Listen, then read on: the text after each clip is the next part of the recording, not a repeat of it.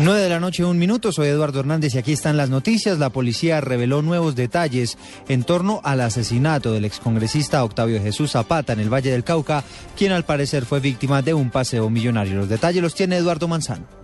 Buenas noches. El general José Roberto León Riaño, director de la Policía Nacional, confirmó en Cali el homicidio del excongresista conservador del Valle del Cauca, Octavio de Jesús Zapata Rodríguez, desaparecido hace 13 días. Murió, al parecer, por una sobredosis de escopolamina. Lo llevan a un sitio, allí le proporcionan escopolamina. Parece que la dosis es eh, una dosis letal. Cuando lo tienen allí, proceden a hurtarle las tarjetas de crédito. Cuando van a hacer movimientos bancarios, detectamos la operación previo denuncio y eso nos permite adelantar toda esta investigación que nos permite desmantelar la banda dedicada a este tipo de ilícito. Se han capturado seis delincuentes, entre ellos dos mujeres, una mujer que sirvió como la persona que lo podía atraer para llevarlo y cometerle el ilícito. Según el oficial, los delincuentes lanzaron el cuerpo al río Cauca y en las próximas horas se iniciarán las tareas de búsqueda. En Cali, Eduardo Manzano, Blue Radio. 9 de la noche, dos minutos. Eduardo, gracias. Y hablamos ahora de la crisis en Egipto, luego del golpe de Estado contra el presidente Mohamed Mursi. Versiones extraoficiales indican que el derrocado mandatario está detenido. Julián Calderón. Así lo indicó la agencia de noticias AFP, citando a Jihad al-Haddad, responsable de la cofradía de los hermanos musulmanes. Al-Haddad informó que el expresidente y todo su equipo presidencial se encuentran en residencia vigilada en el Club de la Guardia Republicana de la Presidencia. Dentro de los detenidos está Esam al-Haddad, considerado como el brazo derecho de Mursi. De otro lado, el presidente de Estados Unidos, Barack Obama, se mostró profundamente preocupado por la destitución de Mursi, al tiempo que pidió un rápido retorno del gobierno civil electo a ese país. Obama dijo también que ordenó una revisión de las implicaciones legales que pueda tener sobre la ayuda estadounidense a Egipto el golpe de Estado contra el primer presidente civil elegido democráticamente en Egipto. Julián Calderón, Blue Radio. Julián, gracias. Hablamos ahora de información regional porque las autoridades del Caquetá lograr, batieron un récord de capturas en tan solo 48 horas, en las cuales fueron detenidas 80 personas. ¿Cómo es la historia de Eduardo Ardila?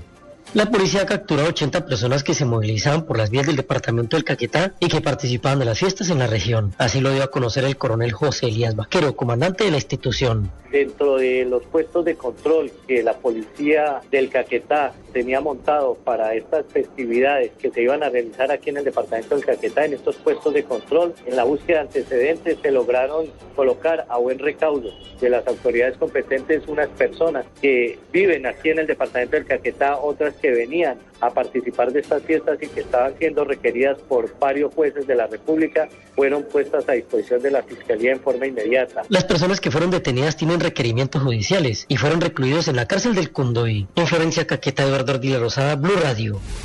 Y seguimos hablando de noticias regionales porque en Barranquilla se están preparando para la implementación de sistemas de monitoreo que servirán para evitar los paseos millonarios en esta ciudad. Los detalles los tiene Eberto Amor.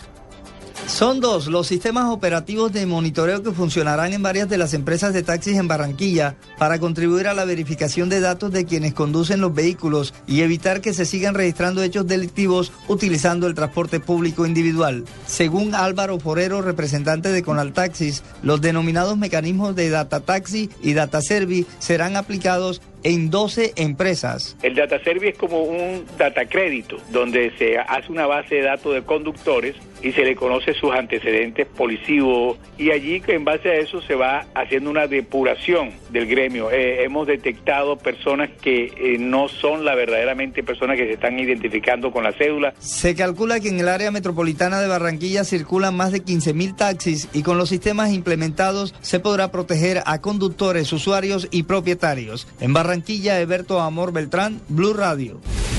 Eberto, gracias. En las manos de conjueces quedó la evaluación de la demanda contra la posesión del cuestionado magistrado Alberto Rojas Ríos. Los detalles los tiene Rocío Franco.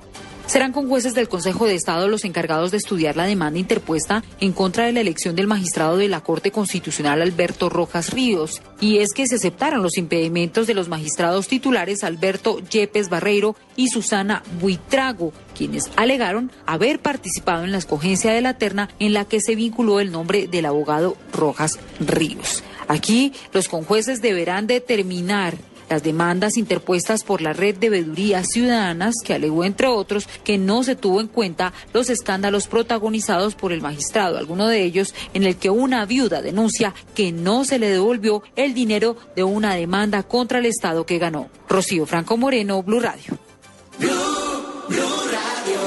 Noticias contra reloj en Blue Radio.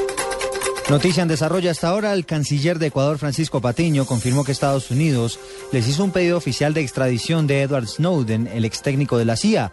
Esta se suma a la que ya se radicó ante el gobierno boliviano. Hasta ahora se presume que Snowden continúa en territorio ruso.